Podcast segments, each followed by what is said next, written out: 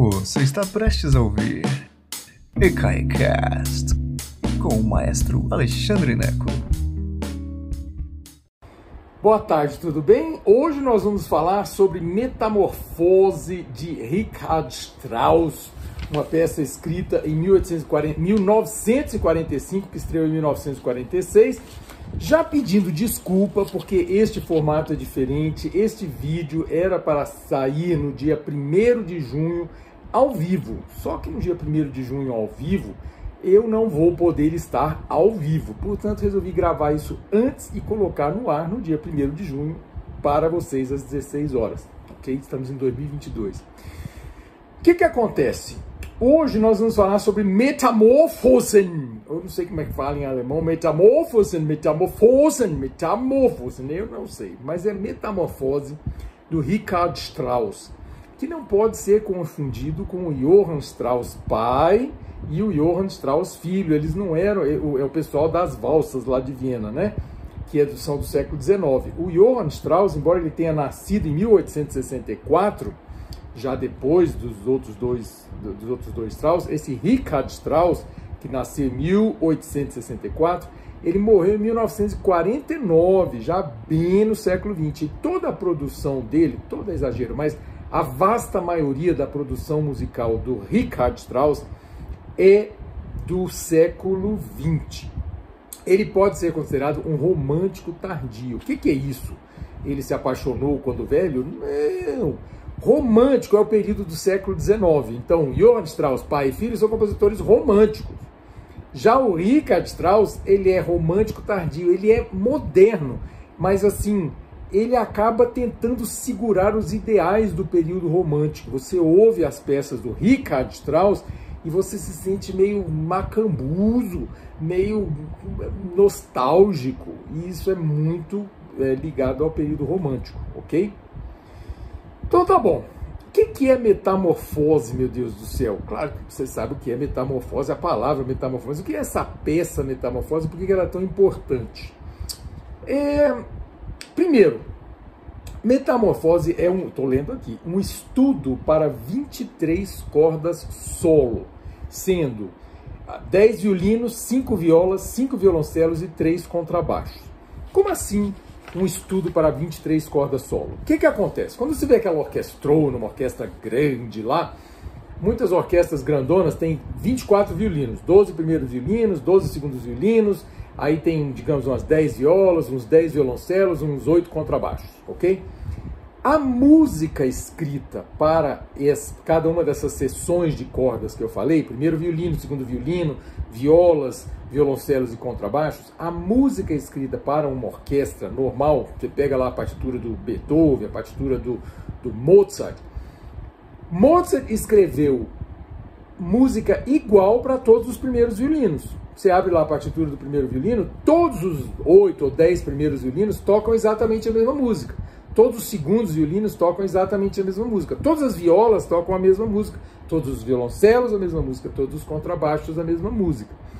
Eles funcionam como se fosse apenas um instrumento amplificado. A razão da orquestra ter crescido tão tanto era exatamente para poder ah, encher de som espaços maiores. Então, uma orquestra do período clássico tem, digamos, é, 16 violinos, 12 violinos para 16 violinos, uma orquestra do período romântico tem 24 violinos, às vezes até mais, mas toca a mesma música. No caso de Metamorfose, do, do Richard Strauss, são 23 solistas, ou seja, são 23 partes diferentes. Cada instrumento toca música diferente.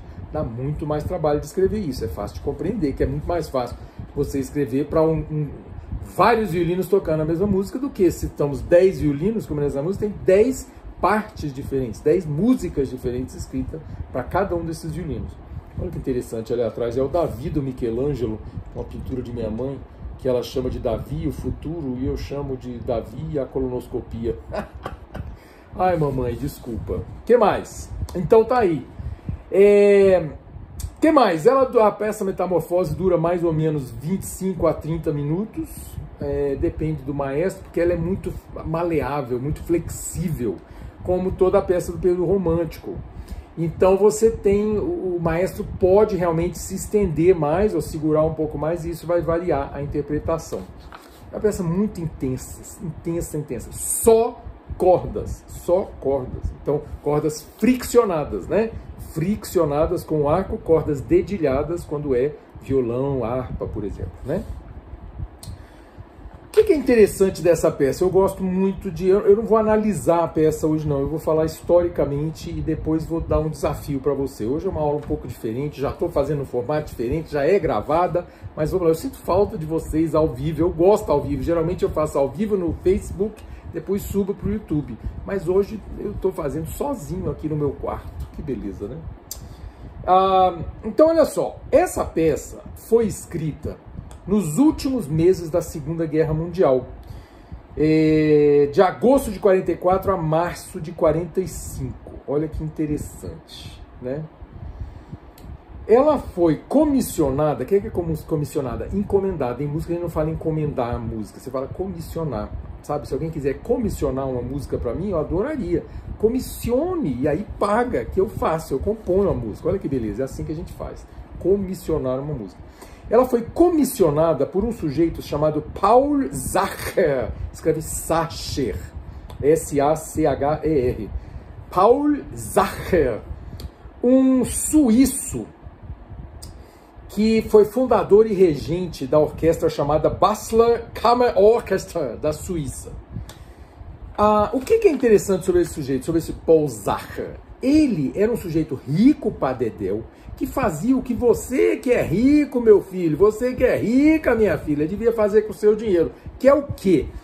Ele usava esse dinheiro para ajudar artistas, muitos, mas ele usava mesmo. Como que ele fazia? Falava assim, é, Richard Strauss, escreve uma música aí para minha orquestra, e aí pagava X mil dinheiros lá para o sujeito escrever. É assim que se faz. Sabia, rico? Sabia, rica? Gaste seu dinheiro com o que importa. Não vai comprar um poste. Por que você vai comprar um poste? Mas você até tem o um poste. Mas encomenda uma música também. Comissiona uma música. Porque aí o, o autor vai fazer o que o Richard Strauss fez com o Paul Zacher. O que, que ele fez? Ele dedicou Metamorphosen para Paul Zacher. Olha que coisa linda, né? Então tá dedicada, tá assim na partitura para Paul Zacher ok? Mas tem uma coisa mais curiosa ainda sobre essa, essa comissão. Inclusive, esse Paul Zacher eh, comissionou música para Stravinsky, Bela Bartok, Hindemith e muitos outros, muitos, muitos outros. Muito legal isso, muito legal. Mas o que, que acontece com essa comissão especificamente? O Strauss, Richard Strauss, estava doente nessa época, né? Ele faleceu em 49, mas ele estava doente aqui. E ele precisava, estava no meio da guerra, e ele precisava de um visto de viagem para ir à Suíça se tratar. Ele, por alguma razão, queria ir para Zurique se tratar em Zurique, ah, e não em Viena, e onde ele morava. E ele, olha que coisa, ou ele morava em Munique, eu não tenho certeza, agora não tenho certeza, desculpem. Mas o que, que aconteceu? Um amigo dele, o grande regente alemão, o grande regente austríaco, chamado Karl Böhm, B-O-H-M, Karl Böhm, convenceu o, o Paul Zacher, esse cara, que, esse milionário, disse, disse assim, comissiona uma peça para ele e fala para ele vir reger aqui em Zurique, porque aí os nazistas vão dar o visto para ele. E não é que aconteceu, foi assim que aconteceu. Então, o visto, a autorização de viagem para o Richard Strauss aconteceu porque ele ia reger uma peça, não porque ele precisava se tratar de saúde. Olha que coisa interessante, né? essas maluquices de guerra que a gente, guerra você sabe que é uma porcaria de qualquer jeito, né? Mas a inteligência há de acabar com isso. Oh, meu Deus do céu. No momento, naquele momento, quando houve essa comissão, o Strauss estava trabalhando num adágio. Lembra que o, assim, é, é o, por exemplo, a baqueira número 4 do Vila Lobos começa com um adágio. Tem também o adágio para cordas do Barber, né? que eu não me lembro agora, porque eu cantei a Baquiana, não me lembro. Mas é um Haddad muito famoso também, que foi trilha sonora do filme Platoon. Mas então, assim, no século XX, pessoas trabalhavam nesses Haddadios, né? E aí estava ele trabalhando num Haddad e falou assim, quer saber? Eu vou aproveitar esse e vou aproveitar que estou trabalhando nele vou fazer isso, a comissão, essa comissão do Paul Zacher. E houve também um fato muito triste que foi em Munique, é, o bombardeio da Ópera de Munique aconteceu nessa época e parece que foi um catalisador para que o Richard Strauss terminasse eh, a, a, essa composição. Então, assim, pensa, está todo mundo sofrendo muito nessa época, a guerra, a Alemanha, evidentemente, 45 já sabia que ia perder, então é bastante complicada a situação dos alemães, dos austríacos, porque eles sabem que vão ser devastados, que foi o que aconteceu. E é nesse período, no final da guerra, que Richard Strauss escreve isso. A peça se desenvolve a partir de pequenas células musicais que são difíceis de identificar, na verdade. É, é assim, é um grande. São 30 minutos de intensidade musical onde você, é, onde o ouvinte que não é absolutamente preparado para isso fica assim, meu Deus, tô, para onde eu vou, né? Aquela coisa assim, não parece, não é como uma sinfonia do Beethoven, pá, pá, pá, pá, que você claramente tem um caminho que você está seguindo musicalmente. Aqui não. Você está meio que perdido nessas células musicais em que ele expressa dor, segundo alguns, em alguns momentos ele está expressando é, esperança, porque ele muda para tom maior. Existem várias conjecturas, várias é, chutes históricos, é, mas a gente não tem certeza exatamente o que é que Strauss queria com essa peça, exceto o fato de que ele deu o nome, o título, Metamorfose. Então, é, eu, eu, escrevi aqui nas minhas anotações dizendo assim: Strauss nunca comentou sobre o significado de metamorfose, exceto pelo título. Me lembra muito o monolito, que alguns dizem monólito, não sei se é monólito ou monolito, do Kubrick, naquele filme 2001, Odisseia no Espaço. Se você nunca assistiu, vale a pena assistir, porque é um, uma referência do século XX. É, no filme 2001, Odisseia no Espaço, aparece lá um pedregulho, um monólito, um monolito preto que aparece no meio dos macacos, aparece na lua, aparece em tudo que é lugar. E, e, o pessoal fica assim, meu Deus, o que é essa pedra? O que é? Uma lápide? Isso é, o, isso é o desconhecido? Isso é a morte da humanidade? Isso é o começo e o fim de tudo? Alfa e ômega? O que é isso? O Kubrick nunca disse o que, que significava aquilo, mas a peça está lá, presente no filme inteiro. E é uma coisa muito Schopenhauer, muito filosofia, muito tal, essa coisa toda. Mesma coisa acontece aqui com Metamorphosen do Strauss, em que a gente não sabe o que é que metamorfose do que, do que para quê, entendeu? Porque a peça em si, ela não começa num ponto e termina num grande ponto, não há uma grande metamorfose, um ápice, não, ela existem, eh, são, são esses 25 a 30 minutos intensos, em que você deve ouvir e ver o que, que você acha. O, o, meu desafio hoje é esse, é depois que você ouvir, você me dizer aí nos comentários o que é que você achou. Metamorfose do quê? Porque aí nós temos algumas conjecturas. Vamos falar sobre isso agora. É, como em Kubrick, eu anotei aqui, como 2001, tô, um monte de gente deu chute, né? Ah, deu chute. Eu acho que é isso, eu acho que é aquilo, de acordo com não sei quem, eu acho que é não sei o quê. Então, é amplamente aceito que Strauss escreveu a peça como uma declaração de luto pela destruição da Alemanha durante a guerra, particularmente como uma elegia, quer dizer, uma, uma canção de uma memória, elegia quando morreu, por exemplo, John Lennon, eu escrevo uma música sobre John Lennon, uma elegia, uma homenagem póstuma a John Lennon. Então, é, é, amplamente aceito que essa peça é uma elegia pela devastação de Munique, né? especialmente depois da, da, da Ópera de Munique, que foi devastado, o teatro da Ópera de Munique. Uma das, uh, uma das sustentações históricas que a gente tem para isso é porque alguns dias após terminar a peça, ele escreveu o seguinte no diário, e a tradução é minha, ok? O mais terrível, no diário dele, ok? O diário do Richard Strauss, ele escreveu o seguinte, alguns dias depois de terminar a Metamorfose, em 1944. Ele escreveu, aliás, 1945. O mais terrível período da história da humanidade está terminando. Os 12 anos do reino da bestialidade, ignorância e anticultura sobre os maiores criminosos, durante os quais, esses 12 anos, os dois mil anos de evolução cultural germânica encontraram sua perdição. Então, o Strauss escreve isso logo depois de terminar Metamorfose. Pode ter a ver com metamorfose e pode não ter, mas com certeza esse era é, o ambiente, essa atmosfera que Strauss estava respirando naquele momento. Mas há outras especulações. É, alguns acham que tem alguma coisa de Goethe, acho que é Wolfgang von Goethe, né? Isso o nome inteiro dele. Eu sei que é um, é um poeta barra é, dramaturgo alemão que viveu entre 1749 e 1832. E, e Richard Strauss estava lendo Goethe nessa época. Goethe é muito intenso, né? Aquela a, a Fausto, né? A história do sujeito que troca, a, faz, um, faz um business com o capeta e diz assim: Eu vendo minha alma em troca de juventude e tal, essa coisa toda. Então, Goethe é meio barra pesada. Ele estava lendo Goethe nessa época. Então, alguns acham que tem a ver com isso, que é na verdade uma, uma um estudo meio goetheano das causas da guerra em geral, da natureza bestial humana. Alguns acham que é isso. Outros acham que a metamorfose é um processo de transcendência do mundano para o divino. Eu acho que sempre é. Né? Eu acho que isso, né?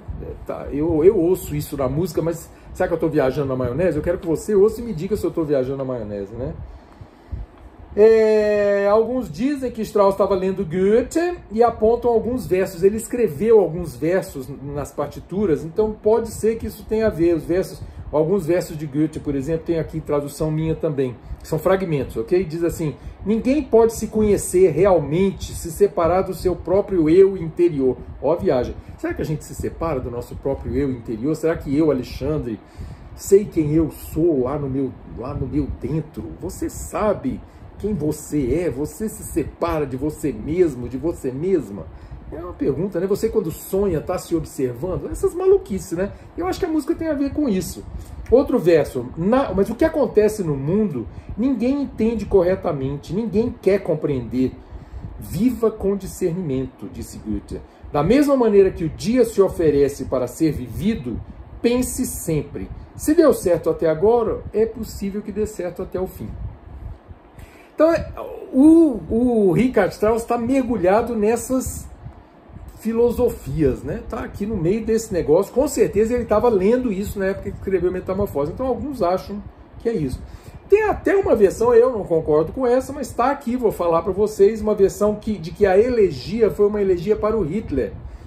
É, mas é uma coisa meio esquisita, porque o Strauss era contra o regime nazista, embora não tenha deixado a Alemanha nazista. Eu, outro dia falei sobre o Wilhelm Furtwängler, que é um maestro alemão, que vale a pena você ver essa palestra se você não viu, porque fala sobre ser alemão nessa época e não abandonar a Alemanha. Quer dizer, todo mundo que ficou na Alemanha era nazista, todo mundo deu conta de sair, e se você tinha família, se você era idoso, como é que você faz? É complicado, é complicado, mas de qualquer jeito, essa versão de que, de que Metamorfose teria sido uma elegia para Hitler não faz muito sentido, por quê?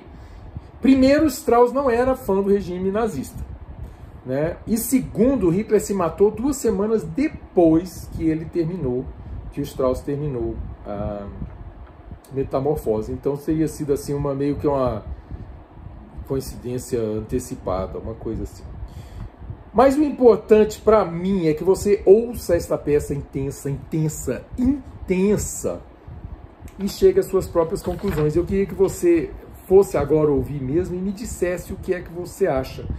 É uma peça de orquestra de cordas, né? 23 cordas é, solistas, muito intensa. Ela meio que descreve um arco. Ela começa bem escura para baixo, vai subindo, subindo, subindo, e depois ela murcha de novo, ela termina nessa uma coisa mais contida também. É, vai lá ouvir, realmente é uma peça belíssima. Separa meia hora, é, bota um champanhe num copo, um chazinho de camomila, se você é de chazinho de camomila, e, e ouve essa peça, porque ela é uma peça transformadora, metamorfósica. Tá bom? Obrigado por ter estado comigo hoje. É, eu, voltaremos com a programação normal é, breve, ok? Semana que vem já tem, já tem live novamente. Hoje é 1 de junho para vocês que estão assistindo. E voltaremos breve, tá bom? Um beijão para todo mundo. Muito obrigado. Não deixe de apoiar o ECAI, ecai.com.br. Beijão. Obrigado. Obrigado por nos escutar. Agora, seja sempre o primeiro a saber da programação. Assine nossa newsletter em ecai.com.br.